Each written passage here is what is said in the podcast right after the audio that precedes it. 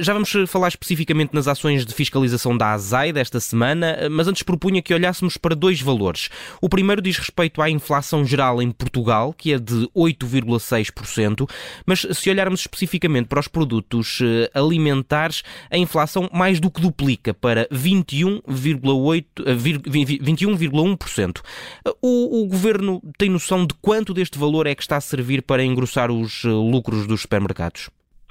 Essa é a questão que nos eh, mobilizou e que temos estado a acompanhar e a analisar. De facto, pegou no ponto importante. Temos 8,6% de inflação geral e temos nos, nos, bens alimentares uma inflação de 20, mais de 20%, o que significa mais do dobro. E como também disse muito bem, temos em alguns casos aumentos de 50%, eh, de 60% ou de 70% de bens alimentares essenciais. E é por isso mesmo que nós estamos a reforçar, a fiscalizar a intensificar a fiscalização neste domínio. E isto está a ser feito para dois domínios. Foi por isso mesmo que a ASAI lançou uma operação nacional em 123 uh, uh, supermercados, uh, para mobilizando 38 brigadas em todo o país para precisamente fiscalizar aquilo que tem a ver com a fixação de preços e onde, aliás, daí decorreram várias, levantados vários processos de crime e também contra ordenações. Mas também está a ser feito um trabalho de investigação ao nível da estrutura de preços.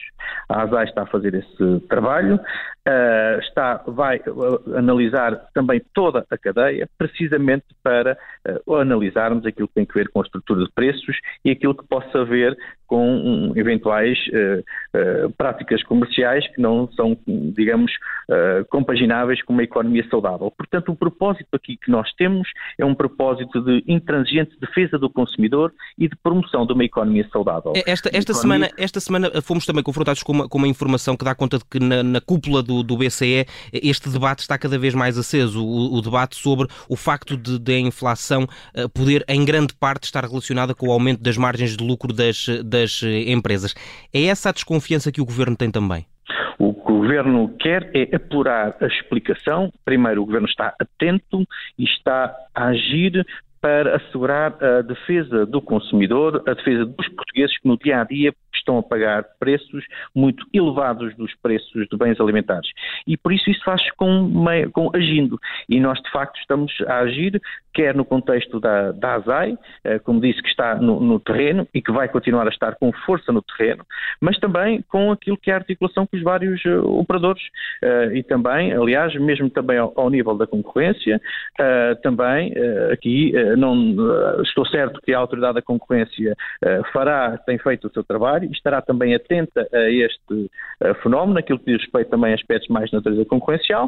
Uh, Mas aliás... acha, acha que os principais operadores económicos têm sido transparentes? Acho que eh, seguramente os operadores económicos uh, fazem o seu trabalho no sentido de assegurar uh, essa uh, transparência. Mas podiam fazer mais. Eu acho que há um trabalho de fiscalização intensa que o Estado tem que fazer e que está a fazer. E é isso que uh, tem feito, e até também lhe quero uh, dizer isso mesmo precisamente.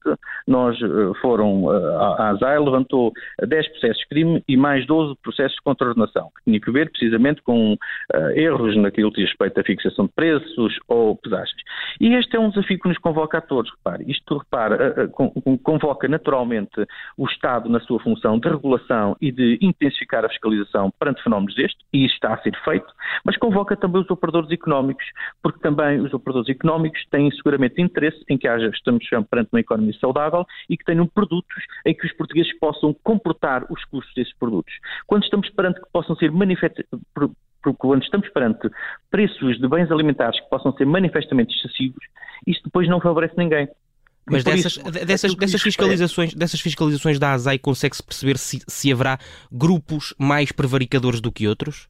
Essa uh, avaliação que é feita pela, pela, pela ASAI uh, olha para aquilo que são os diferentes, uh, diferentes operadores, naturalmente, mas evidentemente que não, não cabe nem sequer da atividade inspectiva estar-se a referir à marca A, B ou C. Portanto, isso é uma análise que se faz ao nível da estrutura de preços e em que se faz essa comparação uh, daquilo que são os trabalhos feitos de, de, fiscalização. Nós, neste momento, temos dois âmbitos de, de, de, fiscalização. Um diz respeito à fiscalização no terreno, fixação de preços, onde, conforme já foi dito e é público, em alguns casos há diferenças muito significativas entre aquilo que é o preço fixado na prateleira e pago na caixa. Não são casos muito significativos daquilo que foi uh, identificado, mas são casos que existem e, portanto, isso é um sinal também de que a entidade está a agir em defesa e prol do consumidor. e por a, ASAI, por a ASAI a fazer estas fiscalizações é o mais longe que o, que o Governo consegue ir para tentar travar a subida especulativa dos preços dos alimentos. Eu pergunto-lhe isto porque esta semana também no, no, no Parlamento os partidos à esquerda, à esquerda criticaram muito o, o, o, Governo e, em particular, o Bloco de Esquerda, o deputado Pedro Filipe Soares, acusou o Governo de não mexer uma palha para travar o aumento dos preços, o abuso, a cartelização que existe uh, em muitos setores. Isto é o mais longe que conseguimos ir? Não, nós temos que, vamos lá ver, nós temos que, uh, nós agimos em várias frentes. É, repare, há por um lado a ASAE, que é a entidade inspectiva, uh, que está a fazê-lo no terreno e intensificar, e é com base também naquilo que é a informação nos permite depois atuar uh, com maior eficácia. Uh, e aqui, repare, nós quando dizemos, uh, quando, quando eu lhe posso dizer que nos últimos seis meses nós já temos cerca de 50 processos crime, portanto já é atuar, parece-me, à séria daquilo que é a fiscalização que se impõe e que é normal numa, numa, num, neste, neste domínio. Mas também, repare, há também outras instituições que estão a, a, a fazer o seu trabalho. Quando eu refiro, por exemplo, à Autoridade da Concorrência, onde o Governo aí não tutela, mas eu estou certo que a Autoridade da Concorrência não deixa de estar atenta também a esse fenómeno de olhar também para outras dimensões naquilo que diz respeito, por exemplo, a eventuais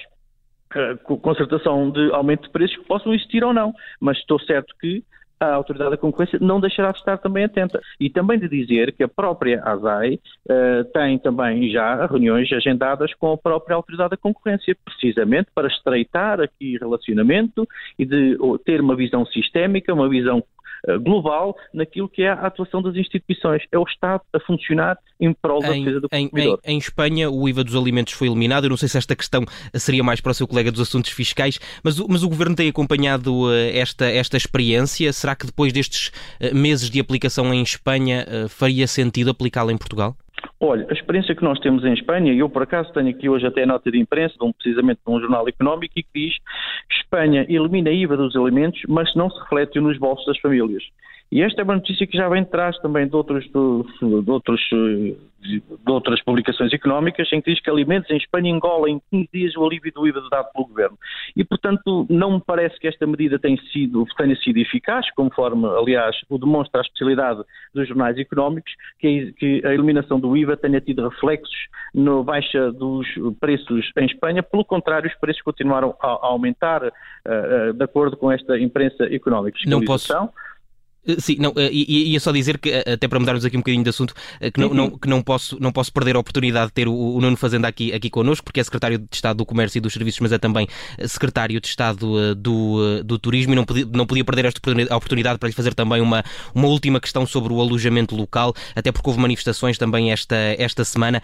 Ficou muito irritado com a Ministra da Habitação quando, quando descobriu que Marina Gonçalves lhe queria acabar com uma das galinhas dos ovos de ouro do turismo português? Não, de todo. Vamos vamos lá ver, o, nós temos uma visão de conjunto daquilo que são os desafios do país. Nós temos, de facto, também um problema de habitação no país, ele é reconhecido por todos, e aquilo que temos que assegurar é um equilíbrio entre aquilo que é a dimensão de habitação e do alojamento local. Nós queremos, de facto, garantir a autenticidade dos nossos destinos. Eu até o disse também publicamente que não há turismo sem, sem residentes. O ADN do turismo são os residentes e por isso nós queremos também garantir essa autenticidade e, e essa valorização daquilo que são as nossas cidades. Mas fazendo esse equilíbrio entre, essa, entre aquilo que é a habitação e o alojamento local. Mas dizer-lhe também que o debate está em aberto. Era, era, era, por aí, era por aí que eu ia, porque o Nuno Fazenda já disse precisamente numa entrevista que o Governo admite até aperfeiçoamentos a estas eh, medidas relacionadas com o alojamento local e com outras também, mas estamos a falar em particular do alojamento local. Qual é que é o, o, o seu aperfeiçoamento preferido? Acabar com a medida? Não, neste momento decorre o, o processo de consulta pública, uh, o Governo vai receber todos os contributos e depois vai refletir e vai ponderar os vários contributos para, enfim, como qualquer processo legislativo uh, que é aberto e tem, é sujeito à sua, ao seu enriquecimento, ao seu aperfeiçoamento, e é isso que será feito com toda a normalidade, num debate sereno, que, com contributos das associações empresariais, do setor. Eu próprio devo dizer que também já reuni, que tenho estado a reunir com associações empresariais do setor do turismo. Uh, e, portanto, Estão muito zangadas é com, com esta medida ou não? Uh, vamos ver, as associações dão, estão de espírito muito de contributo positivo, de dar o seu contributo, a sua perspectiva, as suas críticas, e o Governo naturalmente cá está para ouvir, para recolher, para tomar boa nota, para podermos, enfim, depois fazer a ponderação que se impõe ao nível daquilo que é um desenvolvimento turístico sustentável para o país.